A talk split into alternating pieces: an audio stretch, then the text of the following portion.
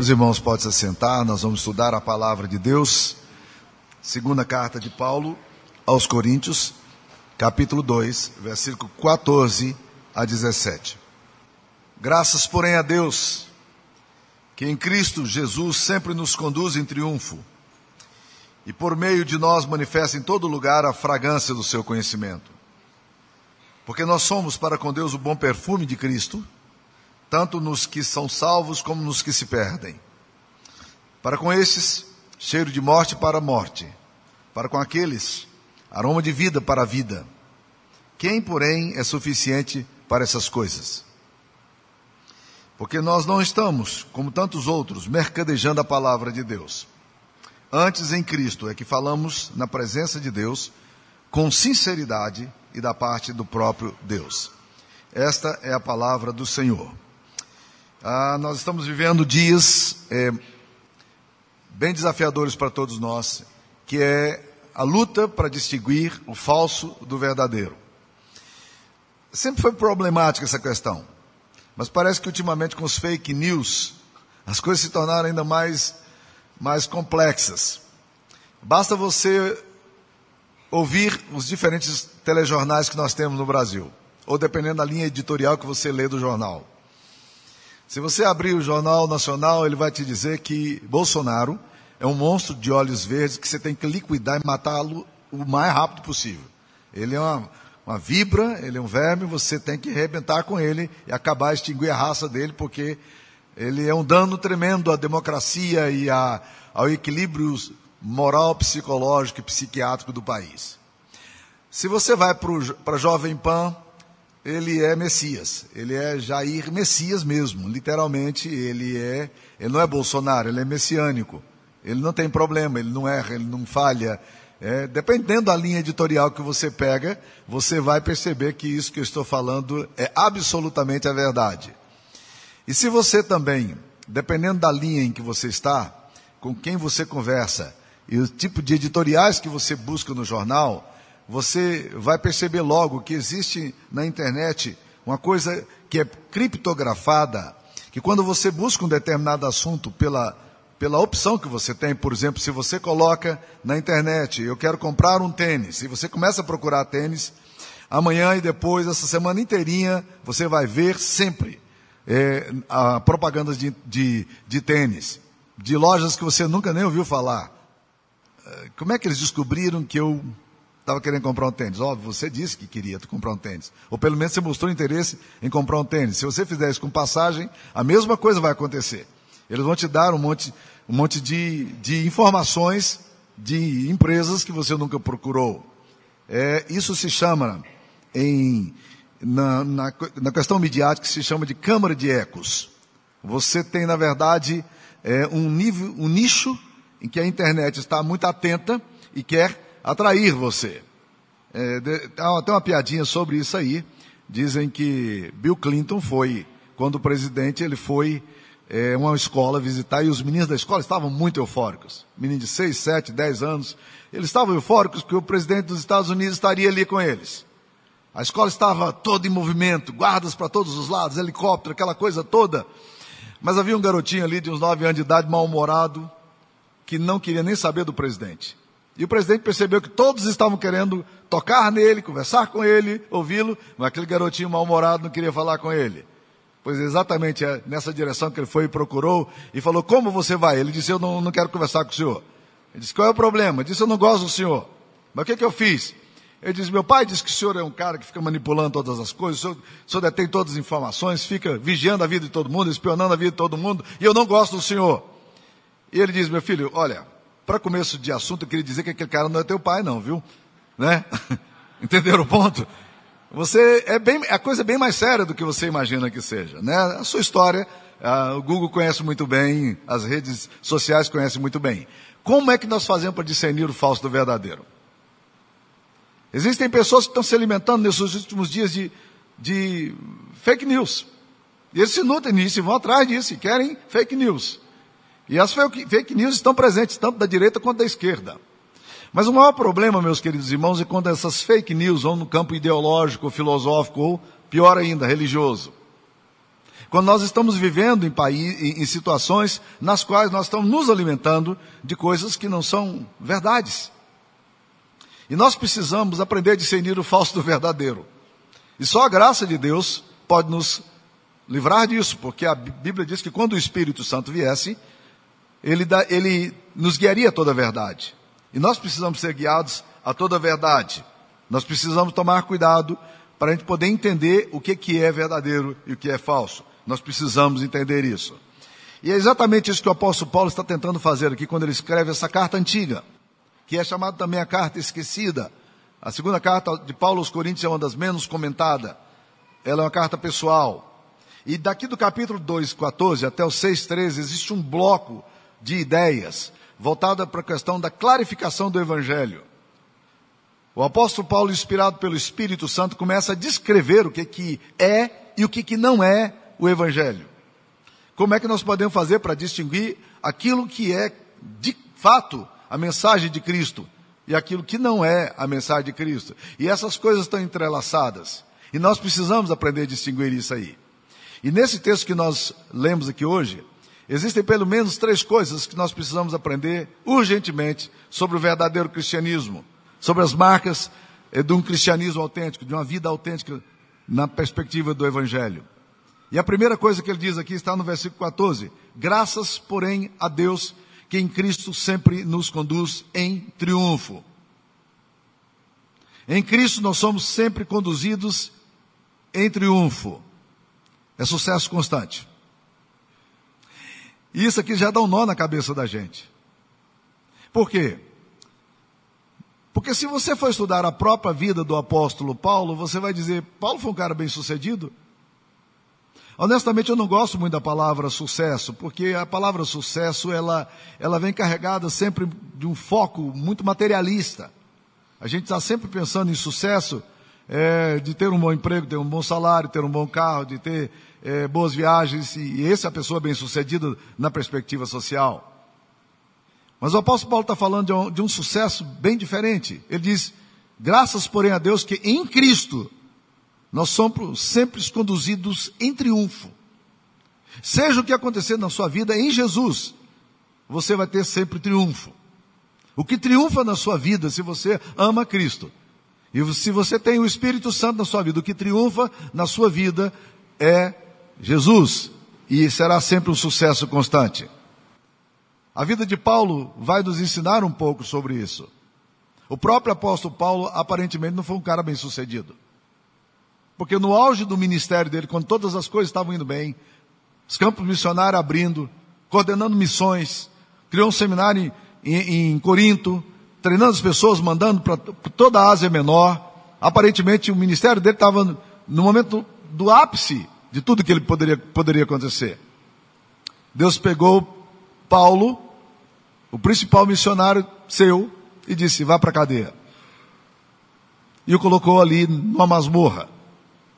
No primeiro momento, uma prisão um pouco é, mais fácil, mas no segundo momento muito complicada. No primeiro momento ele poderia alugar a sua casa, no segundo momento ele estava acorrentado aos lado, ao lado dos, dos soldados romanos ali em Roma.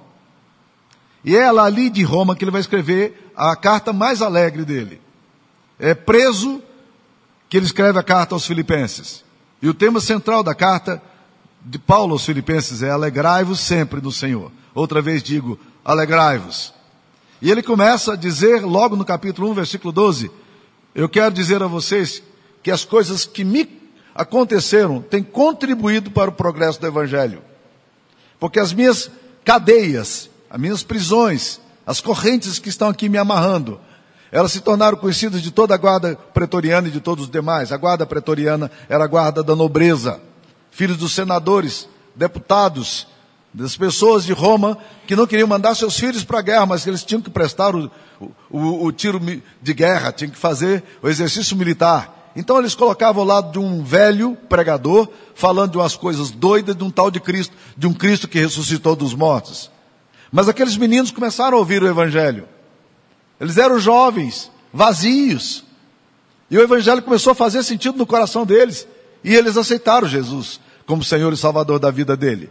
E quando o apóstolo Paulo escreve no final da carta aos Filipenses, ele diz: Todos os santos vos saúdam, especialmente os da casa de César. Que coisa fantástica, está dizendo: olha, lá, em, lá na casa de César, lá no palácio, lá no centro do pensamento do maior império que nós temos hoje no mundo, já existe uma célula, um grupo de jovens que já amam Jesus e que já foram redimidos em Cristo. Eles estão mandando saudação para vocês, dizendo que Jesus está com eles. Não é maravilhoso? Quando nós enfrentamos as tribulações, os nossos medos, os nossos, nossos percalços, nós muitas vezes nos frustramos, nós murmuramos, nós falamos contra Deus, nós reclamamos da vida, mas não deveríamos. Nós deveríamos, pelo contrário, voltar para Jesus e dizer: Senhor, eu não estou entendendo muito bem as coisas que estão me acontecendo, mas eu quero dizer ao Senhor que eu estou doido para saber o que vai acontecer no próximo capítulo, porque eu não sei. Eu não estou entendendo exatamente por que, que o Lucas teve que ir numa cirurgia de última hora, uma cirurgia de risco, para o hospital e vai ter que ficar 30 dias internado. Não faço a mínima ideia por que, Deus faz isso com o menino da nossa igreja. Mas eu estou absolutamente certo de que a enfermidade do Lucas vai nos conduzir em triunfo e a glória de Deus vai se manifestar em tudo isso. É isso que nós precisamos traduzir para a nossa vida. Qual é a dor que você enfrenta? Qual é o problema que você enfrenta? Você consegue ver que Deus está conduzindo a sua vida em triunfo? Ou você é um fracasso? É tudo uma questão de perspectiva. Tudo que te acontece, meu querido irmão, tem um propósito. O alvo de Deus não é necessariamente te fazer feliz. O alvo de, de Deus é te fazer uma, uma mulher, um jovem, um adolescente cheio do Espírito Santo. Ele quer te fazer uma pessoa santa. Ele não quer te fazer feliz, não. Agora, por que, que ele está querendo a santidade para você? Porque ele sabe que a única forma de você ser realmente feliz é ser uma pessoa santa. Então ele vai usar tudo que ele quiser nas mãos dele para pegar a sua vida e, e levar você em triunfo por onde você caminhar. E o apóstolo Paulo está dizendo que graças, porém, a Deus, que em Cristo sempre nos conduz em triunfo. Nós estamos triunfando. A igreja de Cristo está triunfando, o Evangelho está triunfando, e Deus em nós está triunfando, porque a nossa vida é dele e ele está em nós. Você consegue perceber sucesso constante na sua vida? Deus está sempre levando você em vitória. Ainda que você nesse momento se sinta derrotado. Não deveria. Não deveria. Você deveria simplesmente dizer a Deus, Deus, eu estou querendo ficar impressionado com a tua graça. Eu quero me maravilhar contigo. Eu quero penetrar nesses mistérios que eu não entendo muito bem. Porque eu sei que o Senhor me ama e como filho amado o Senhor quer o melhor para mim. E o Senhor está querendo me levar para um lugar que eu não consigo ir se não tiver que passar pela tribulação.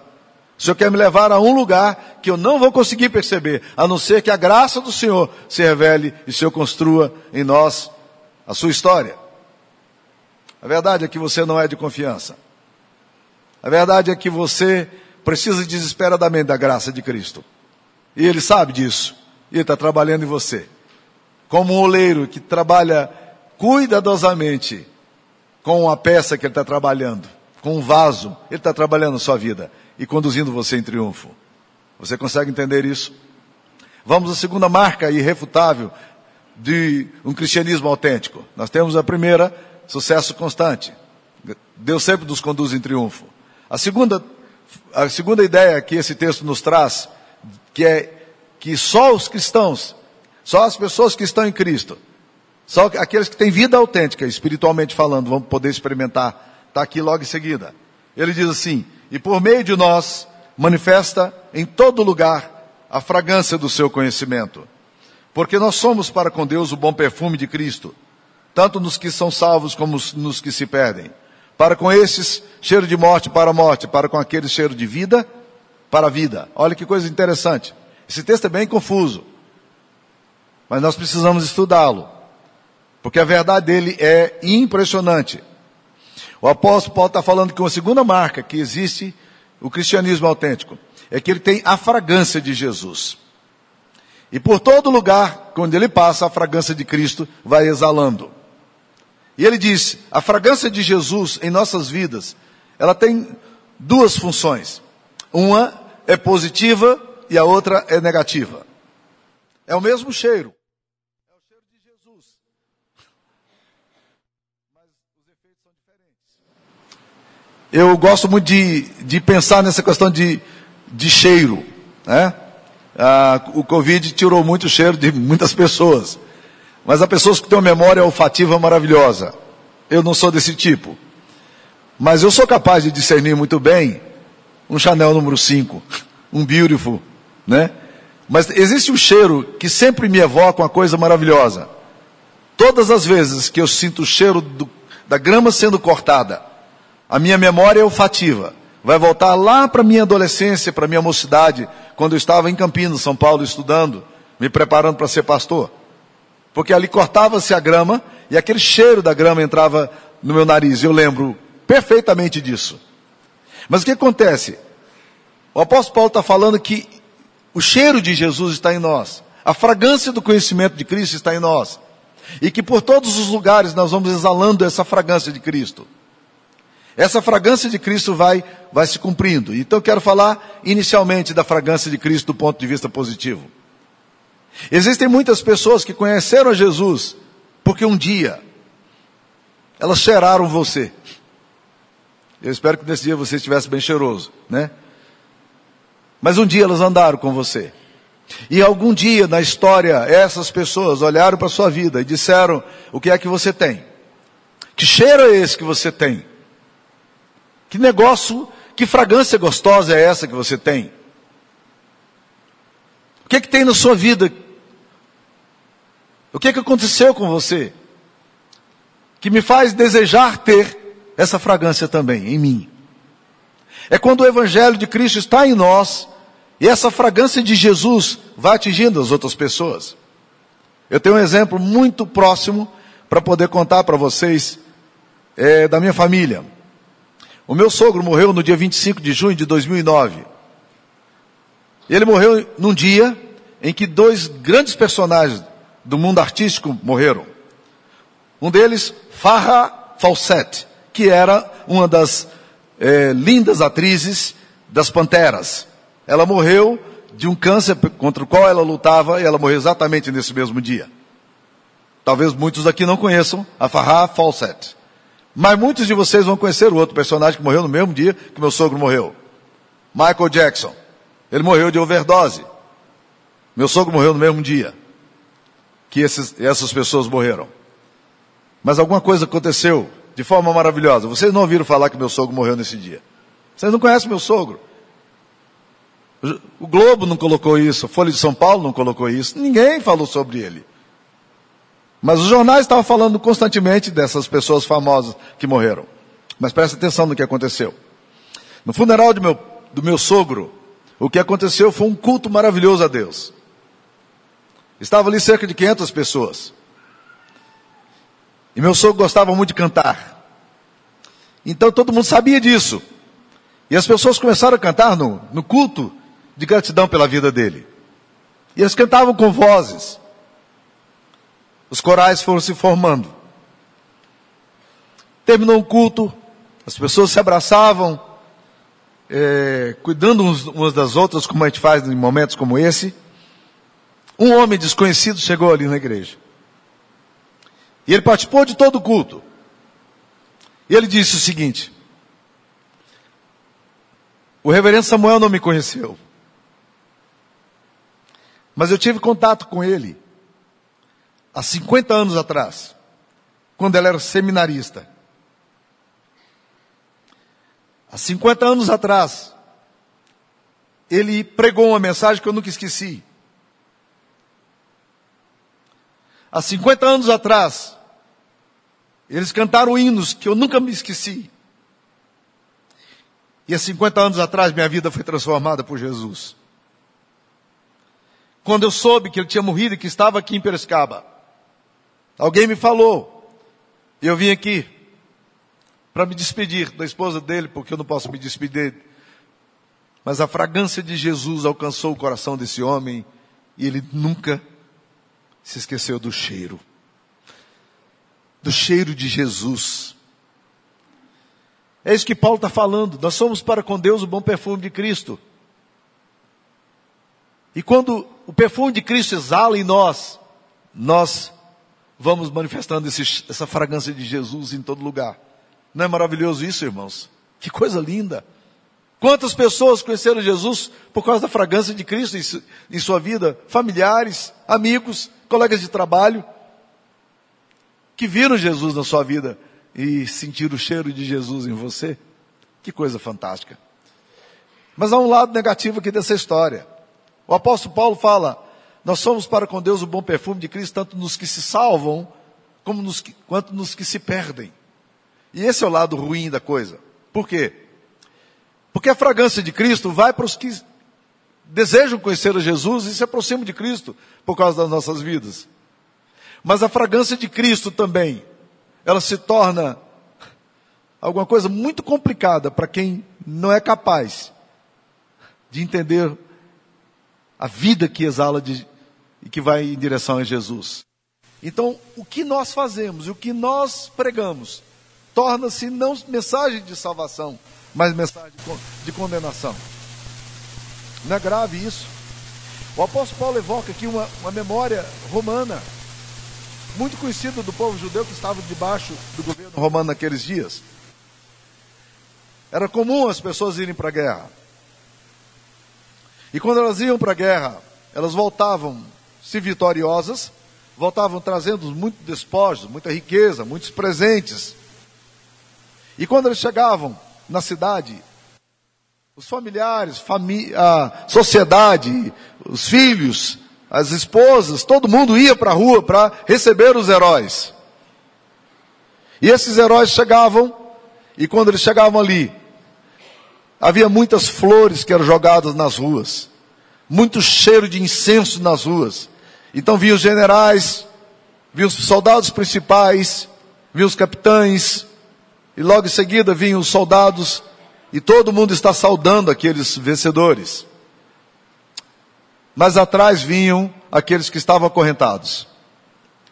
E eles vinham para serem julgados, para serem executados. Eles eram troféus sendo trazidos ali naquele lugar. Então o mesmo cheiro, que era cheiro de vida, que era aquele cheiro das ruas, dos incensos e das flores, para os generais e para os vitoriosos era cheiro de vida. Mas quem estava lá atrás, o mesmo cheiro não era cheiro de vida, era cheiro de morte. A mensagem de Jesus é sempre uma mensagem que tem duplo significado. Ela traz vida e traz condenação. A Bíblia diz que quem crê no Filho tem a vida eterna, mas quem não crê no Filho de Deus já está condenado por quanto não crê no Filho de Deus. E Jesus é muito enfático nisso. Ele não deixou nenhuma dúvida. Na parábola do semeador, ele falou claramente sobre isso. Ele diz: essa mensagem que eu estou pregando é para que aquelas pessoas possam ouvir e crer, mas haverá pessoas que não vão, vão ouvir, não vão compreender, e elas serão condenadas por isso. Então, quando nós falamos de marcas autênticas do cristianismo, a primeira delas é o sucesso constante, a segunda delas é a fragrância de Cristo em nós. Cheiro de vida para vida, cheiro de morte para morte. Cheiro de vida e salvação eterna. E cheiro de condenação por quanto rejeitaram o nome do Filho de Deus. Se você está me ouvindo aqui, e você gosta de me ouvir, ou gosta de ouvir qualquer um dos pastores da igreja, e está ouvindo a mensagem do Evangelho, é um desafio, eventualmente. Mas você não faz uma entrega da sua vida a Jesus. Essa palavra, que é palavra de salvação, se torna para você palavra de condenação. Porque no dia do juízo você vai ter que aparecer diante de Deus. E que vai dizer, por que, que você me rejeitou sempre? Por que, que você nunca se rendeu a mim? Por que você nunca se entregou a mim? Por que, que você nunca veio? E eu quero dar a oportunidade hoje a você, para que você possa receber a fragrância de Cristo para a vida. Esse cheiro que traz vida eterna para você. Que é a mensagem da cruz a mensagem do Evangelho, aquilo que Jesus Cristo fez por todos nós. Terceira característica, que não pode ser imitada, ela é autêntica. De um cristianismo autêntico, está aqui no versículo 17. Quando ele fala, porque nós não estamos como tantos outros, mercadejando a palavra de Deus. Antes, em Cristo, é que falamos na presença de Deus com sinceridade e da parte do próprio Deus. A terceira marca é a integridade irrefutável. Ela é uma integridade que não pode, de forma alguma, ser questionada. Paulo está dizendo, nós não estamos como tantos outros mercadejando a palavra de Deus. Isso é muito sério. Por quê? Já nos dias de Paulo, havia muitos pregadores que mercadejavam a palavra de Deus. E lamentavelmente hoje no Brasil existem muitos pastores que estão mercadejando a palavra de Deus. Eles estão vendendo um produto. Como se você fosse para uma feira, para um camelô, e você comprasse ali uma mercadoria, acreditando que aquela mercadoria ela é verdadeira, mas ela é imitação barata. Todos nós já tivemos experiência de comprar coisas, acreditando que elas funcionavam. E elas nunca funcionaram. Uma das experiências que eu tive já bem cedo, eu morava em Gurupi, e meu pai me chamou, de, éramos três, éramos cinco irmãos, mas três homens, e ele me chamou e disse, eu não posso levar os cinco, mas eu quero levar você, Samuel, para ir comigo, que ele veio me buscar no carro em Brasília. Era tudo que eu, como menino do interior, queria. Vir para Brasília. Coisa fantástica. Ver prédio, né? Ver gente. Aquilo para mim era era a coisa mais fantástica que poderia acontecer comigo. E eu me lembro nitidamente do meu encantamento olhando para Brasília. Das ruas largas, olhando aqueles prédios. E eu estava impressionado com tudo aquilo ali, ao lado do meu pai, e me sentindo um herói. E nós passamos na torre de TV lá em Brasília. Até hoje, você vai encontrar muitas pessoas vendendo coisas ali. E naqueles dias tinha um cara vendendo um, um rapaz, um, uma, um boneco que ficava num paraquedinha. Era maravilhoso, cara. Ele pegava aquele bonequinho ali, levantava aquele bonequinho, era mágico aquele negócio. Que coisa bonita. Para menino do interior, aquele negócio assim era, era o que mais fantástico poderia ter acontecido. Mas meu pai não comprou para mim. Eu tinha vindo com ele presente, eu já tinha ganho. O que, que ele fez? Ele disse, eu vou comprar para o teu irmão que não veio, mais novo, né? E foi o que ele fez. Ele comprou para o meu irmão mais novo um presentinho para levar para Gurupi, que não tem vento, para fazer esse, esse bonequinho levantar. Nunca funcionou. Nunca funcionou. Tá? Nós, foi uma frustração. Nós levávamos, corríamos, ele levantava um pouquinho, afundava, não tinha vento, né? Não dava. O grupinho não tem o, o vento de Brasília. Não vai funcionar. Você já viu aquelas propagandas maravilhosas de um cara fortão assim? Que ele está é, desmontando uma escada maravilhosa assim, ele pega assim, escada 3 em 1, escada 5 em 1, e aí você pega aquela escada, aí ele faz aquelas coisas maravilhosas, e aquelas acrobacias, e você diz, cara, que coisa fantástica, e você compra. Pum. Nunca vai funcionar na tua casa, a não ser que você contrate a pessoa forte também que está fazendo a propaganda. Caso contrário, não funciona. Você está comprando mercadoria falsa. Não vai funcionar. Quando eu vejo muitos homens pregando aquilo que o Evangelho não diz, eu sei que estão pregando mercadoria falsa. Há um tempo atrás, um grupo de adolescentes da, da igreja me mostrou um cara que estava pregando, e esse cara era impressionante, porque ele atraía multidões por onde ele passava. As pessoas queriam ouvir esse cara. Igrejas lotadas, auditórios lotados, estádios lotados, porque o cara simplesmente foi na, no galinheiro dele e ele viu a galinha dele falando em línguas e o galo profetizando. Então, um negócio maravilhoso, todo mundo queria ouvir a experiência desse falso pregador falando de falsa mensagem. Não vai funcionar. Então, todas as vezes que eu vejo pessoas vendendo alguma coisa que não é o evangelho, eu sei que elas estão mercadejando.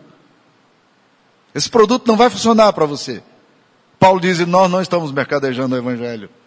Nós não estamos vendendo mercadoria falsa. O que nós falamos aqui não é o tipo de coisa que você leva para sua casa e para sua vida e não vai funcionar. Quando nós anunciamos o Evangelho como ele é, ele vai orientar a sua vida, ele vai marcar a sua vida, vai abençoar a sua vida. Nós não estamos como tantos outros mercadejando a palavra de Deus. Antes, aí ele fala de três coisas interessantes. Antes, com sinceridade, com sinceridade, falamos da parte de Deus, e ele termina dizendo eh, com sinceridade, falamos na presença de Deus e da parte de Deus. Três coisas. Primeiro, ele diz: nós falamos com sinceridade. A palavra sinceridade literalmente significa sincera. Porque era comum as pessoas antigamente venderem madeiras. E elas queriam que a madeira fosse mais valiosa, elas colocavam cera e aplicavam resina em cima. E você olhava a madeira, a madeira era perfeita, mas você levava para casa. Se ela ficasse em um lugar mais quente, ela derretia. E toda a madeira iria mostrar, os, a, a, a, cera derretendo mostrava todos os defeitos da madeira que você não tinha visto antes, porque tinha resina. Então nós falamos com sinceridade da parte de Deus. Segunda coisa, nós falamos da parte de Deus. O que nós falamos é aquilo que a Bíblia nos ensina, é aquilo que Deus revelou a nós, é aquilo que o Evangelho nos ensina. Então nós não estamos mercadejando, porque o que nós falamos é o que Deus falou. E muitas vezes eu já vi pessoas me procurando, e vocês sabem muito bem da resposta que eu dou a situações como essa, de pessoas que querem que, que eu defenda Deus.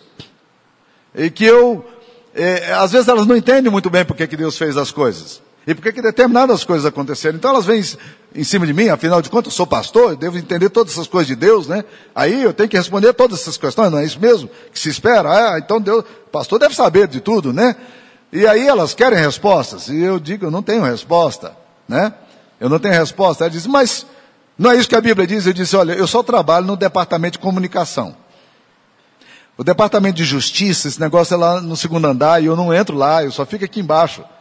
O que eu tenho que fazer é pregar o que Deus está falando para pregar. O que se espera do dispenseiro que guarda a dispensa é que ele seja encontrado fiel. Então, o que eu preciso fazer é só, só ser fiel à palavra de Deus. Eu não preciso defender a palavra de Deus. C.S. Lewis fala que a palavra de Deus é como um leão. Você não precisa defender leão. Você simplesmente solta o leão. A palavra de Deus é assim. Então nós estamos falando da parte de Deus, o que Deus revelou. E eu me sinto muito confortável de falar da parte de Deus. Porque quando eu falo aquilo que Deus disse que é, eu não preciso ter dúvidas. Eu falo da parte de Deus. E é isso que Deus espera que cada um de nós fale da parte de Deus. Mas ele diz também, nós falamos na presença de Deus, na presença de Deus com sinceridade. Então nós falamos também na presença de Deus. Em outras palavras, o que nós falamos está diante de Deus. E o Deus que vê todas as coisas, ele julga todas as coisas. Então nós falamos na presença de Deus. Nós não estamos ocultando alguma coisa, nem estamos falsificando alguma coisa, nem estamos mercadejando qualquer coisa. Nós estamos na presença de Deus, falando da parte de Deus com sinceridade. Esta marca da integridade, ela é fundamental para a nossa caminhada de fé. Então nós, como se quisermos identificar o cristianismo autêntico, começa por aqui. A sua vida será sempre conduzida em triunfo se você está em Deus. Não duvide disso. Passar por provação, não se assuste com isso. Você não é órfão. Você é filho amado. Deus ama você. Ele morreu por você. Ele vai cuidar de você. Ele vai orientar você. Fique tranquilo. Não se assuste com os dias maus. Você é de Deus. Você é amado de Deus. Fique firme no Senhor. Né? Segunda coisa, nós precisamos aprender que nós somos a fragrância de Cristo. Então peça a Deus para que Ele sempre permita que você exale essa fragrância bonita de Jesus, esse cheiro lindo de Cristo, para trazer salvação, trazer vida, trazer redenção. Que a sua vida seja uma inspiração para outras vidas. Que a sua vida atraia outras pessoas a Deus e outras pessoas também possam ser salvas. Terceiro, nunca digo o que Deus nunca disse. Não se assuste, não fique afoito por fake news. Não reproduza fake news. Diga o que Deus disse, e quando você disse o que Deus disse, é isso que você precisava dizer. Ou como diz o reverendo Wilson de Souza, lá da oitava igreja de Belo Horizonte. Ele falava, se Deus não disse o que teria dito, por que, que Deus não disse o que teria de dizer? Se isso aqui não é palavra de Deus, o que, é que nós estamos fazendo aqui? Então, meus queridos, nós, nós precisamos entender isso aqui. Nós estamos falando da parte de Deus com sinceridade. Falamos na presença de Deus. A nossa vida tem que ser o seguinte: nós não precisamos ter dúvidas sobre isso. Porque essas são marcas verdadeiras, autênticas. Você não precisa ter dúvidas sobre isso. Alguns anos atrás, e eu vou terminar com essa história, Eu vi uma entrevista muito interessante de um homem, de um americano, que ele se especializou para identificar moedas falsas. E ele estava num programa de televisão. No mundo inteiro, o dólar é falsificado. No mundo inteiro, você tem centenas de imitadores e quase perfeitos de moedas americanas. E esse cara aprendeu, como ninguém, a identificar moedas falsas. E aí o cara perguntou, mas como é que você faz para identificar tantas variações de moedas falsas? Como é que você faz para conhecer a moeda falsa? Ele disse, eu não conheço nenhuma moeda falsa. Não? Mas como é que você identifica que elas são falsas? Ele disse, eu conheço a moeda verdadeira. Quando eu pego o dólar verdadeiro, eu sei que ele é verdadeiro. Eu só sei o que é verdadeiro. Eu não sei o que é falso.